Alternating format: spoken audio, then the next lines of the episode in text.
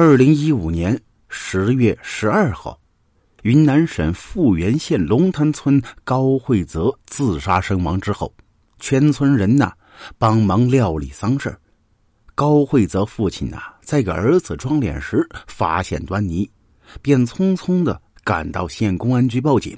警方赶到丧礼现场之后，决定呢对死者进行开棺验尸。二零一五年十月八号。高慧泽家中突然传出一阵哀嚎，引来全村村民围观。只见刘文菊正趴在丈夫高慧泽身上痛哭流涕。慧泽呀，你怎么这么傻呀？村民们一问才得知啊，原来夫妻两个因为一些小事发生争吵，高慧泽一怒之下服药自杀。看着伤心欲绝的刘文菊，村民们纷纷上前安慰。然而，高慧泽父亲却有些疑惑：以儿子个性，怎么会因为一次小小的争吵而想不开呢？但见儿媳妇哭的是上气不接下气，还不停的责怪自己，他呢也就没多想，跟着伤心的哭了起来。不过人死为大，在儿媳催促之下，高父在村民的协助下，立即为儿子操办起这场丧事可在给儿子入殓的时候，高父注意到儿子脸上的外伤，不禁呢又开始怀疑起儿子死因。走完入殓仪式之后啊，趁着大家伙紧锣密鼓的忙着接下来的事宜，高父急忙赶到富源县公安局报案，声称自己儿子高慧泽可能被人杀害。接到报案之后，民警们立刻赶到现场勘查。由于在丧事操办的过程中啊，有不少人经过，案发现场已被破坏。若想确定高慧泽死因，唯一的办法就是开棺验尸。经过高慧泽家属同意，十月十二号中午，相关技术人员来到高家，当场呢对高慧泽进行尸检。虽然尸体已经出现腐烂。但依旧能够明显看出死者的眼眶以及眼睑内部有青紫色伤痕，看上去呀像是熊猫一样。除此之外，死者颅骨粉碎性骨折，伤口呢由类似铁锤的钝器击打所造成。尸检结果显示，死者并非药物中毒身亡，而是头部遭受外力击打致死。得知这个结果，正在接受警方询问的刘文菊啊，突然情绪激动，倒地不省人事。将此案立为刑事案件之后，警方立刻展开侦办。仅一天，此案便告破。而杀死高慧泽的真凶啊，不是别人，正是死者的妻子刘文菊。当看到刘文菊被警方带走时啊，在场所有人都震惊了。他们万万没想到，这个体格弱小的女子竟然会是杀死人高马大高慧泽的凶手。在审讯过程中，刘文菊一改之前悲痛，显得十分淡定。面对警方问题，也都如实回答，并将本案的另一个同谋陈明本供出。得到此重要线索，警方迅速将其抓捕归案。据警方了解，陈明本是高慧泽家附近的邻居，平时和高慧泽来往不多，什么仇怨就更加扯不上。可在指认犯罪现场的时候，他对高慧泽家中布局啊十分熟悉，这究竟是怎么一回事？他又因何和刘文菊合谋杀害高慧泽呢？在两人供述中啊，案件真相逐渐浮出水面。一九九三年。刘文菊和邻居高慧泽在媒人撮合之下，喜结连理，新婚初始，两人感情颇为甜蜜。很快呢，便有了孩子。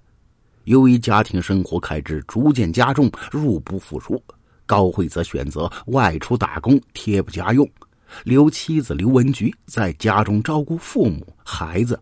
这些年呐，刘文菊独自一人将家中打理的是井井有条。把父母孩子呢也都照顾的健健康康，毫无怨言。只是丈夫每年过年才能回来一次，一到农忙时分，无人分担劳力的他，就显得异常辛苦。邻居陈明本见他一人不容易，都会顺手帮他分担活，甚至还会在他生病的时候嘘寒问暖。和丈夫高慧泽的不闻不问相比呀，陈明本的举动让刘文菊异常感动。时间一长呢，她便对陈明本产生好感。每当陈明本来家中帮忙的时候，刘慧菊总是会有意无意的与其产生肢体接触，主动诱惑陈明本。这样亲密举动让单身多年的陈明本压根儿扛不住，便顺手推舟的和他好上了。两人呢，常常在夜里偷偷的私会。二零一三年，刘文菊家中最小的儿子上了初中，和哥哥姐姐一样，也选择住校，只有放假的时候才会回家。因此，家中就只剩下刘文菊一个人，这让他与陈明本的往来是愈加的明目张胆。两人就如同夫妻一般，从早到晚都腻在一起。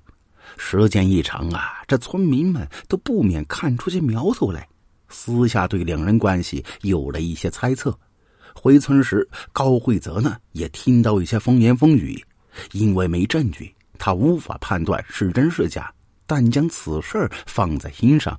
因此啊，在家中待的这段时间，高慧泽三天两头的和妻子吵架，直至他再次外出打工。二零一五年夏天。高慧则突然接到家中父亲打来电话，告诉他自己撞破了刘文菊和陈明本的丑事并表示啊已经提醒过刘文菊，但没有什么效果。为了维持家庭和谐，高慧泽选择了忍气吞声，放下手中工作，回家挽回这段感情。回家以后，高慧则不但自己整天待在家中不出门，也不让妻子出门。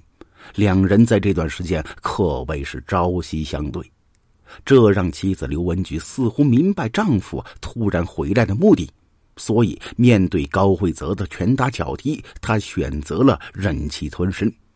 刘文菊的主动示弱，更让高慧泽感到怒不可遏。在他看来呀，妻子就是因为出轨，才对自己处处忍让，于是啊，常常挑刘文菊的毛病，跟他作对。面对丈夫的喜怒无常，刘文菊照单全收。只是她没想到啊，这样的日子竟然会一直持续下来。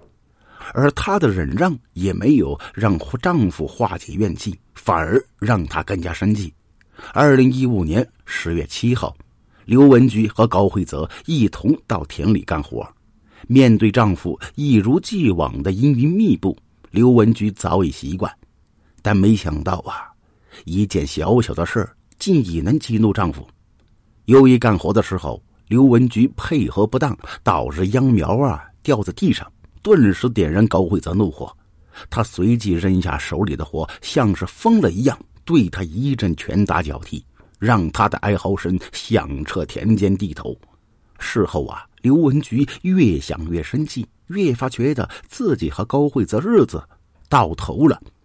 他不想考虑什么结果，便打电话向陈明本诉苦。他表示和陈明本的关系已经到了无法掩盖的地步，而这么多年高慧泽的暴走脾气，还有这段时间对他拳打脚踢，让他无法忍受，因此要求陈明本把高慧泽整死。刘文菊在电话那头语气越发冰冷无情，让陈明本无端的感到不寒而栗。他怎么都想不到啊！这样一个平时对自己温言软语的情人，竟然会教唆自己杀掉丈夫。陈明本立马回绝，但是接下来刘文菊一番话让他十分动心。刘文菊向他表示，自己想和他好好在一起。如果高慧泽死掉，那么自己就能够和他光明正大的在一起，以后也不用担心被人指指点点。这让原本畏缩的陈明本动了心，觉得自己这年纪能找到一个能跟他产生爱情火花的女人实在不容易，于是决定铤而走险，杀掉高慧泽。二零一五年十月七号晚上，陈明本从家中找来一把铁锤，别在腰间，趁着月色，独自一人来到高慧泽家中。当时刘文菊不在家中，只有高慧泽一人躺在床上睡觉。他便试图摇了摇高慧泽，确认高慧泽已经熟睡。他立刻抽出腰间铁锤，猛地砸向高慧泽头部。一分钟之后，他将卧室的灯打开，确认高慧泽已经死亡，便匆匆离开。回到家中，陈明本立刻打电话告知刘文举，和他商量将此事制造成意外。于是啊，刘文菊便在村里村外散布高慧泽喝农药自杀的消息，还让大家匆匆将其下葬。然而，让他没想到的是，本来天衣无缝的计划，竟然会因为刘文菊公公疑惑引起警方注意。案发仅过去五天，这起凶杀案就被告破。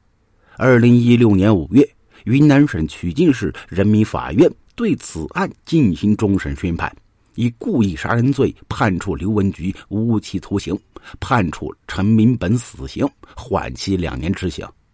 刘文菊在接受审讯的时候表示，自己已经知道悔过，而办案单位考虑到刘文菊家庭成员情况，决定同意其家人进行会面的请求。时隔一年，刘文菊终于见到了自己心心念念的女儿，同行来的还有高慧泽的父亲，本该是亲人见面的友好场面。但刘文菊走到会见室的时候啊，却一反常态的面露冷漠，一言不发。高父对其杀死儿子的事儿虽然痛恨，但考虑到还有三个孙儿，还是心平气和的和他谈话。他提到儿子高慧泽在外地上班，曾有过一笔十二万的工伤赔偿。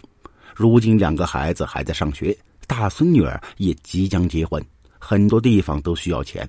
希望刘文菊能够交出这笔钱。一听呐，这刘文菊没好气的回答：“这笔钱早就在孩子的学费上用光了。”高富不信，执意要他交出来，彻底激怒了他。他表示自己不会不顾孩子死活，有钱的话他不可能不拿出来，还大骂高慧泽：“如果当初对自己好一点，自己呢也不会做出这样的事情，弄得如今家破人亡。”整个会见室里边尽是刘文军的怒骂声。见状啊，狱警立刻出面制止，而一旁的刘文菊大女儿也显得十分生气，要求母亲不要继续说话。在狱警一番训诫之下，刘文菊情绪逐渐稳定，要求和儿女单独会面。狱警同意之后，安排高福离开，只剩下刘文菊和大女儿独处，没有了公公咄咄逼人。刘文菊此时显得十分平静，他抱住女儿肩膀，言语间满是悔意，称自己啊对不起孩子们。大女儿抱住母亲，安慰其要在监狱里好好改造。不管如何呀，她都是他们三个姊妹最爱的母亲。大女儿一番话让刘文菊伤心欲绝，但做错便是错了。接下来她的余生只能在监狱中度过。因为一时贪念，陈明本杀死高慧泽；因为一时气愤，刘文菊挑唆情人杀掉丈夫。而高慧泽如果当初能够和妻子开诚布公，恐怕也不会引来后边的杀身之祸。